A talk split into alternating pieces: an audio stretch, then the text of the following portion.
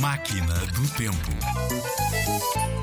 A festa de Iemanjá é uma incrível cerimónia religiosa que acontece todos os dias 2 de fevereiro em várias zonas litorais do Brasil. Nesta festa honra-se Iemanjá.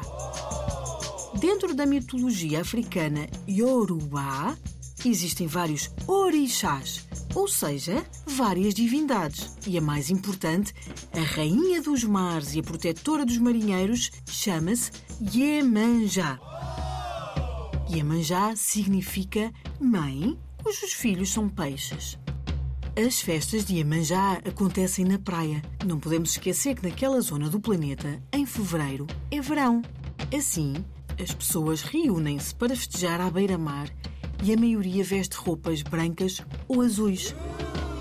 Pelo mar, vemos entrar colunas de barcos engalanados, enfeitados, que vão espalhando flores, velas e outras ofrendas à sua deusa rainha protetora Iemanjá.